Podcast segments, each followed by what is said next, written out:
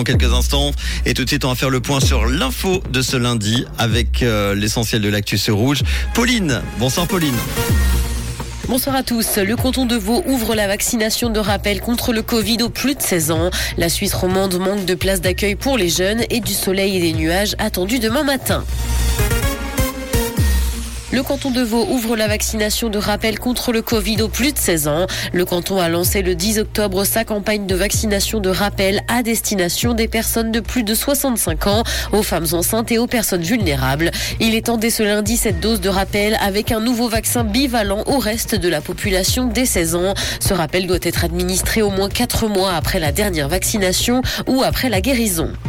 La Suisse romande manque de places d'accueil pour les jeunes. Les structures sont saturées et il manque des places dans tous les cantons romans, que ce soit dans les foyers d'accueil, les foyers d'urgence ou en famille d'accueil. Des mineurs se retrouvent par conséquent sur liste d'attente. Un rapport de l'Office fédéral de la justice publié l'an dernier évoque même la saturation des foyers à moyen terme.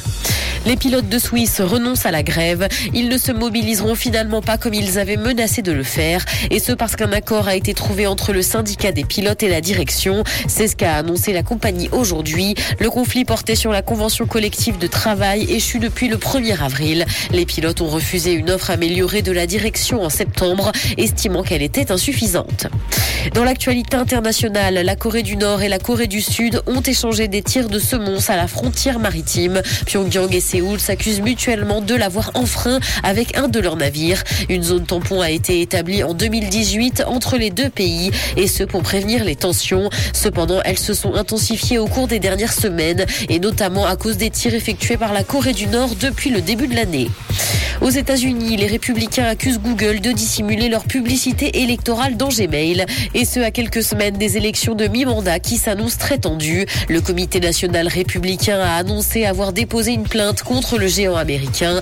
Il estime que la firme envoie sciemment ses mails dans les spams.